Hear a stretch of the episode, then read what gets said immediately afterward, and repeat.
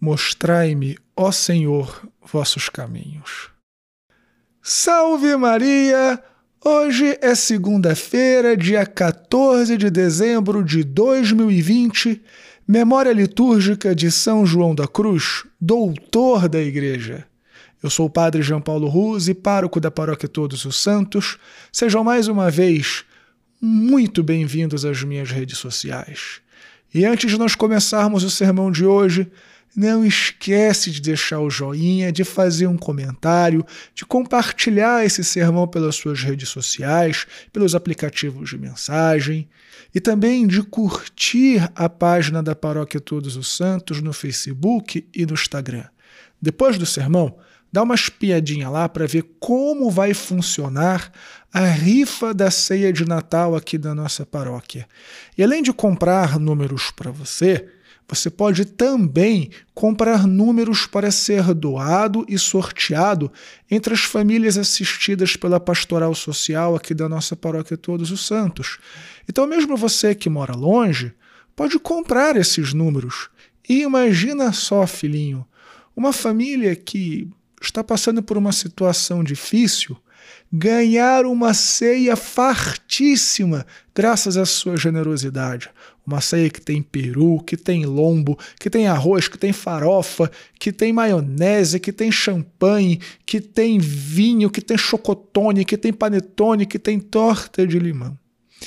E também a família que ganhar o sorteio da rifa para si vai receber na sua própria casa, desde que more aqui perto do território da paróquia, no dia 24 de dezembro, às três da tarde. Daí, terminada a missa do galo, chegue em casa, 15 minutinhos de forno e ó, passa para dentro. Assina também o nosso podcast Contra Mundo e se você não está inscrito ainda, se inscreve aqui no canal no YouTube e marca o sininho das notificações. E por último, se você está vendo valor no nosso apostolado. Considere ser um doador mensal da nossa paróquia ou fazer uma doação quando for possível para você. Muito obrigado pela sua generosidade. Deus te abençoe e salve Maria!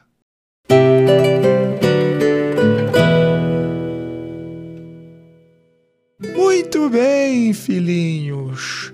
Eu quero te pedir para prestar bastante atenção no sermão de hoje, compartilhá-lo, porque nós vamos falar algumas coisas que eu considero bastante importantes a partir do exemplo de vida de São João da Cruz.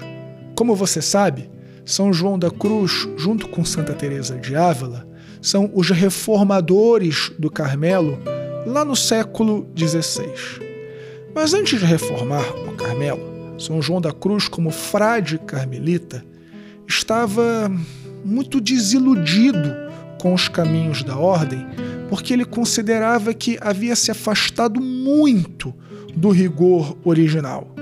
Até certo ponto em que ele estava considerando seriamente abandonar o Carmelo e fundar uma ordem nova. E foi aí que ele conheceu Santa Teresa de Ávila. E então ambos começaram esta grande empreitada de reforma do Carmelo. E filhinhos, muitas vezes nós também nos desapontamos com os rumos da igreja. Quantas pessoas?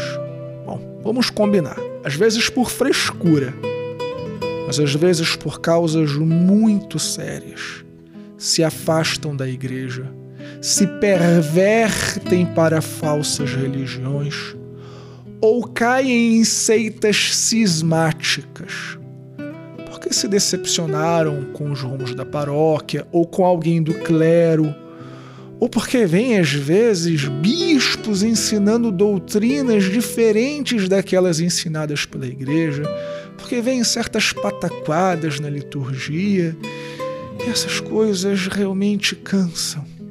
Porém, como nos ensina São João da Cruz, o caminho não é deixar tudo para trás e viver tudo novo, é como se eu pudesse refazer a igreja. A verdadeira reforma da igreja se dá, como nos mostra São João da Cruz e Santa Teresa de Ávila, a partir da própria santidade. É claro que São João da Cruz, junto com Santa Teresa de Ávila, redigiram constituições novas, fundaram novos mosteiros, etc. Mas tudo isso, eu garanto para vocês, é secundário. O que garantiu a reforma do Carmelo no século XVI foi a santidade de Santa Teresa de Ávila e de São João da Cruz. A igreja, nós sabemos muito bem, ela é indefectível. A igreja não tem defeitos.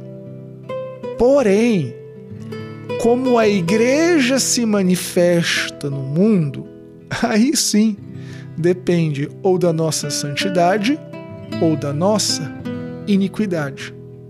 Então, nada dessa história de abandonar a igreja, virar apóstata aderindo a falsas religiões ou me colar em grupos cismáticos. Nada também de ser aquele católico que vive só de sacramentos. Não. Eu preciso reformar a igreja. Mas eu preciso reformar a igreja sendo santo.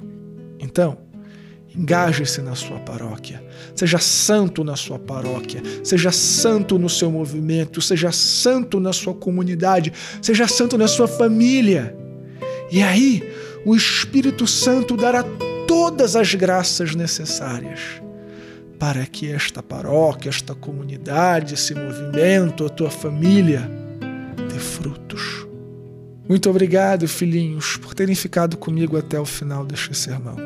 Se você não deu o joinha, dá agora, faça um comentário e compartilhe este sermão.